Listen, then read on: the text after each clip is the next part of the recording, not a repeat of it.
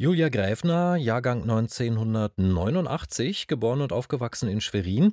Sie hat in Bern Schauspiel studiert, hatte nach einigen Jahren als freischaffende Schauspielerin Engagements am Schauspielhaus Graz und an den Münchner Kammerspielen. Und jetzt gehört Julia Gräfner zum neuen Ensemble des Deutschen Theaters Berlin unter Leitung der neuen Intendantin Iris Laufenberg. Am Samstag ist Julia Gräfner in der neuen DT-Produktion zu sehen, die da heißt Der Auftrag Psyche 17. Ich habe vorhin mit Julia Gräfner gesprochen und ich habe sie zuerst nach der Stimmung am Deutschen Theater gefragt. Sind alle noch im Aufbruchsfieber? Ich würde sagen, ja, so wie ich die Situation wahrnehme, sind immer noch alle im Aufbruchsfieber und sehr arbeitsam.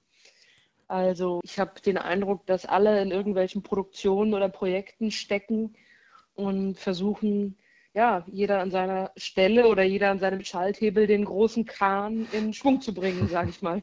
Wie ist es jetzt für Sie, zum Ensemble des Deutschen Theaters zu gehören? Ist ja eins der Ruhmreichen sozusagen in der deutschen Theaterlandschaft.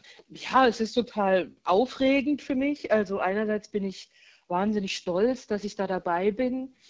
Und andererseits schüchtert es mich natürlich auch wahnsinnig ein oder positiv formuliert spornt mich natürlich auch an, irgendwie ja, mich gut zu zeigen, mich gut in Projekte zu integrieren und mich auch weiterzuentwickeln.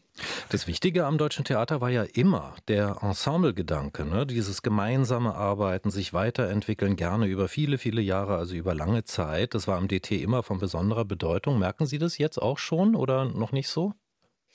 Naja, also dadurch, dass ich Iris Laufenberg als Intendantin kenne, die sehr viel Wert auf ein, ja, wie soll ich sagen, auf ein gutes Ensemble legt oder ihr Ensemble sehr pflegt, spüre ich das jetzt schon, ja, habe es allerdings ähm, vor allem mit Iris Laufenberg in Verbindung gebracht, die da einfach tolle Kollegen ausgewählt hat, muss ich sagen. Also bei der letzten Vorstellung, um auch ein bisschen an die vorherige Frage anzuknüpfen, war es so, es war wirklich und ich finde jetzt nicht immer jede Vorstellung, die wir machen, toll oder so, aber die letzte Vorstellung war wirklich so toll von Weltall Erde Mensch. Es hat so einen Spaß gemacht, mit den Kollegen zu spielen und den anderen zuzusehen. Das war dann eben auch so ein Moment, wo ich dachte, hey, da bin ich wirklich stolz, dabei zu sein. Äh, wie ist denn das mit Berlin? Sie sind ja mit Berlin im Prinzip vertraut, würde ich sagen. Haben am Ballhaus ausgearbeitet, an den Sophienseelen, soweit ich weiß, waren auch eng verbunden mit dem Theatertreffen der Jugend, ne? Berliner Festspiele. Ja. Äh, äh Berlin ist im Prinzip kein neues Pflaster für Sie, ne? Würde ich so nicht sagen, nein. Ich war auch als Kind einfach oft hier mit meinen Eltern und während meiner Studienzeit habe ich Freunde besucht und so. Also Berlin ist eine der deutschen Städte, wo ich sagen würde, okay, da zu der habe ich Heimatgefühle, so wie, so wie zu Schwerin oder Dresden noch. Aber das sind so die Städte, mit denen ich mich auf, auf eine gewisse Weise identifiziere, ja. Hm. Da Sie Schwerin angesprochen haben, Julia Gräfner, wie hatten das bei Ihnen eigentlich angefangen mit dem Theater? So ganz klassisch äh, Schultheater AG oder äh, nicht? Ja, volle Kanne Schultheater AG. Ich hatte, es gab in der 10. Klasse die Möglichkeit, ein Wahlpflichtfach zu wählen. Und da gab es Spanisch und Theater und ich hatte schon Latein als Fremdsprache und dann dachte ich, naja, Spanisch kann ich immer noch mal machen oder so. Und dann hat mich meine Deutschlehrerin, die auch die Leiterin der Theatergruppe war, gecasht und hat gesagt, komm doch in die Theatergruppe. Und bums, dann was passiert. Und dann war ich, glaube ich, seit der 9. Klasse bis zum Ende der Schule in der Theatergruppe. Okay. Also ich meine, da machen ja viele mit in der Schulzeit, ne? Aber nicht alle entscheiden sich dann für den Schauspielberuf. Was hat dann bei Ihnen den Ausschlag gegeben? Also eigentlich hat es ist jetzt vielleicht banal, aber meine Theaterlehrerin hat immer gesagt, auf der Bühne, da hast du nie schlechte Laune.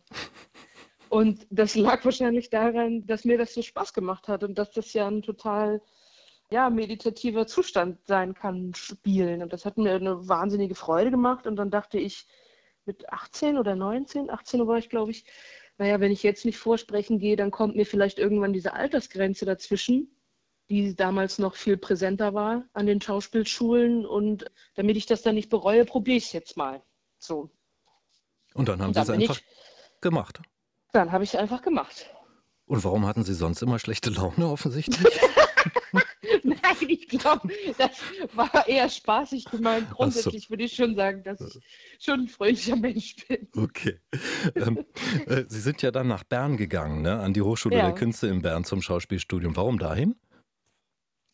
Berne war damals eine der Schulen, eine der wenigen, wenn nicht sogar die einzige Schule, die eine Projektschiene hatte. Heißt, dass man eigene Projekte und also dass ich eigene Projekte dann im Studium entwickeln konnte oder mich in eigene Projekte von anderen einbringen konnte oder da mitmachen konnte. Und das fand ich, das fand ich toll. Da gab es halt nicht nur Szenestudium und Monolog pro Semester, sondern es gab immer auch ein Projekt, ein eigenes oder eben ein eigenes von anderen.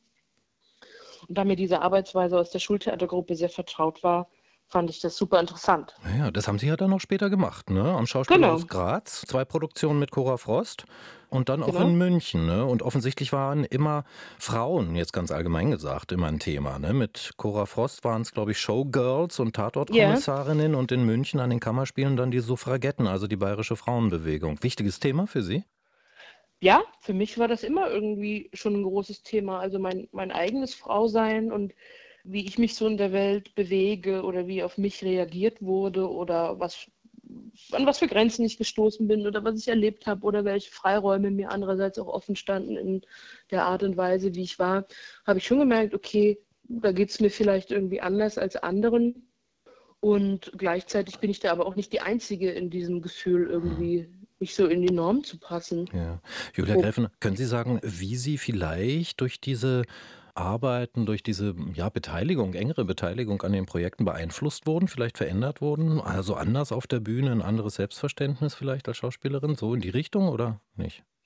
Ja, doch, das kann man schon so beschreiben. Also die Freiheit, die die Bühne ja eh bietet und die ich als ein extrem großes Geschenk empfinde, so absurd es auch sein mag für Außenstehende oder Menschen, die vielleicht nicht so viel mit Theater zu tun haben, aber ich habe dadurch irgendwie ja so andere Möglichkeiten entdeckt, mit Seinsformen zu spielen oder auch zu sagen, ja, hier sind noch mehr Möglichkeiten in mir, die ich irgendwie anders ausloten kann. Mhm. Wollen Sie das jetzt auch am Deutschen Theater weitermachen? Eigene Projekte? Ja. Wenn sich die Möglichkeit ergibt, sehr gerne, ja. Aber ich bin im Moment auch sehr dankbar dafür, einfach in Produktionen besetzt zu sein, um erstmal den Betrieb hier vor Ort kennenzulernen, das Publikum kennenzulernen, ja, irgendwo mitzumachen, ähm, wo jemand anders sozusagen die Idee oder das Konzept entwickelt hat. Mhm. Ähm, da Sie auch Ihre Körperlichkeit angesprochen haben, ich persönlich finde, es ist eigentlich ein, ist ein komisches Thema. Sie haben in einem Podcast sehr, sehr offen über Ihre Körperlichkeit gesprochen, darüber, wie sage ich das jetzt am besten, dass Sie kräftig gebaut sind, dass Sie korpulent gebaut sind. Sind das irgendwie so komische Beschreibungen für Sie? Ach, ich weiß nicht. Also ich, sagen wir mal so, ich bin es gewohnt und irgendwie bin ich darin auch auf so eine Art, gerade jetzt, in diesem Moment denke ich, vielleicht bin ich da auch einfach zu involviert, um eine gute Distanz zu haben oder so. Also ich bin diese Begriffe einfach gewohnt. Mhm. Und sie sind mir lieber als dick oder pummelig. Mhm. Okay.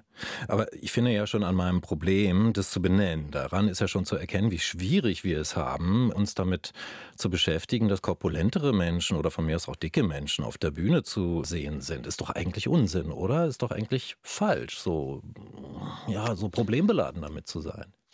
Ja, schöner wäre es natürlich, wenn es anders wäre. Also ich habe ja bei Cora Frostmann in einer Produktion mitgespielt, die hieß Die Bucht der dicken Kinder. Und in dem Stück ging es darum, dass zwei ganz dünne Menschen als Touristen auf eine Insel kommen, wo es halt normal ist, dick zu sein.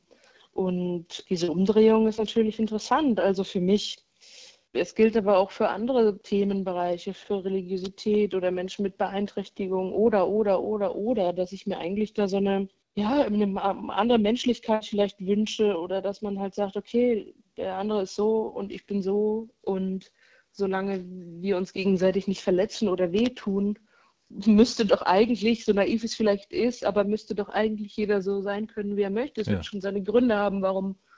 Also manche Dicke sind ja auch krank oder haben irgendeine Krankheit, die dazu führt, dass sie dick sind oder manche finden es schön. Also ich finde, jeder sollte das selber entscheiden dürfen. Ja. Sehe ich auch so. Ja. Julia Gräfner, lassen Sie uns noch über die Premiere am Samstag im Deutschen Theater sprechen. Auf der einen Seite der Auftrag, das Stück von Heiner Müller und das aber offensichtlich gemixt mit einem Text von, ich hoffe, ich spreche den Namen richtig aus, Elema Wusi Akbejiji, der viel in Frankreich, in Togo gearbeitet hat, auch in München, soweit ich weiß, gearbeitet hat. Wie ist denn das zu verstehen? Ist dieses ganze Stück so eine Art Kommentar zu Heiner Müller, Auftrag, Revolutionsstück oder wie ist es zu verstehen? Ich glaube, man kann es als Erweiterung verstehen, als eine zusätzliche Perspektive auf das Thema und ja, auf das Thema und das Stück. Bei Heiner Müller funktioniert ja die Revolution nicht, weil sie ein Import ist oder ein Export. Also Oder weil die Beteiligten auch zu unterschiedlich sind. Also, ja, dass diese drei, diese Figuren, äh, Dubuisson, Gayodec und Cespedes, dass die eben nicht das A-Team sind und nicht Tick und Track, die besten Freunde, die die Welt verändern, sondern dass das einfach drei ganz unterschiedliche Typen mit unterschiedlichen Hintergründen, Bedürfnissen, Zielen und Fähigkeiten sind. Ja, dass es daran auch so ein bisschen scheitert, das ja. kommt noch dazu, glaube Ja. ich. Um es zu erklären, die haben ja den Auftrag, eigentlich Revolutionen anzuzetteln in Jamaika, kommen aus Genau. Frankreich. Dummerweise hat dann dort in Frankreich Napoleon gerade die Macht übernommen. Insofern Mhm. fällt ihr Auftrag in sich zusammen. Die Frage ist jetzt für mich, wie geht Elema Wusi Akbejidi daran? Also, was hat er zu Heiner Müller jetzt sozusagen noch dazugefügt? Naja, also ich glaube, dass er aus seiner Perspektive als schwarzer Autor, als schwarzer Theatermacher und Künstler auf dieses Stück guckt und vielleicht ja dafür einen schonungsloseren Blick hat als wir und zu sagen, okay, das mag vielleicht ein antikoloniales Stück sein, aber wenn man ganz genau hinguckt, ist der Diskurs halt schon viel, viel weiter.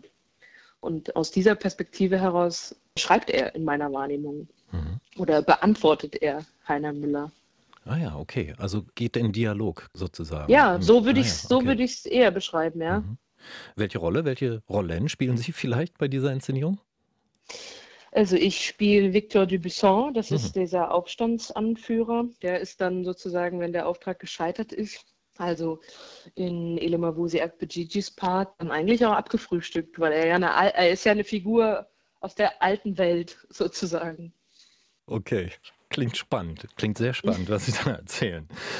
Zum Schluss, wenn wir so ein kleines bisschen vorausgucken, Julia Gräfner, was wünschen Sie sich jetzt? Sagen wir mal für die nähere Zukunft am Deutschen Theater Berlin, vielleicht dann, sagen wir mal, zwei Jahre voraus, drei Jahre voraus, was wünschen Sie sich? Oh, ich wünsche mir, dass wir irgendwie es schaffen, mehr, ja, dass wir irgendwie es schaffen, mehr dazu beizutragen, dass uns nicht alles um die Ohren fliegt, flapsig gesagt. Also, dass wir irgendwie aktiver oder ja, dass wir vielleicht aktiver an Demokratiebildung mitbeteiligt sind oder mehr dafür sorgen können, dass es einen Zusammenhalt gibt zwischen den Menschen, dass sich nicht die Fronten so verhärten. Dazu würde, also da würde ich gerne einen Beitrag zu leisten oder wir, würde mir wünschen, dass wir das als Ensemble oder wir im Deutschen Theater irgendwie mit unserem Programm oder mit unseren Aufführungen oder mit dem Rahmenprogramm, das es gibt, irgendwie beitragen können und nicht ja irgendwie als elitäres Staatstheater im negativen Sinne oder im polemischen Sinne oder so abgestempelt werden. Das ist ein toller Wunsch. Ja, ich, Ja, ja, also die Lage macht mir wirklich Sorgen. ja. Also, und da sind es tatsächlich im Moment nicht große Rollen oder irgendwelche Filmangebote, die mich beschäftigen. Sondern diese Situation. Julia Ja, Gräfner, genau. ich danke Ihnen für das Gespräch. Ja, vielen Dank. Die Schauspielerin Julia Gräfner. Seit Beginn dieser Saison gehört sie zum Ensemble des Deutschen Theaters Berlin. Und dort hat am Samstag der Auftrag Psyche 17 Premiere in der Regie von Jan Christoph Gockel.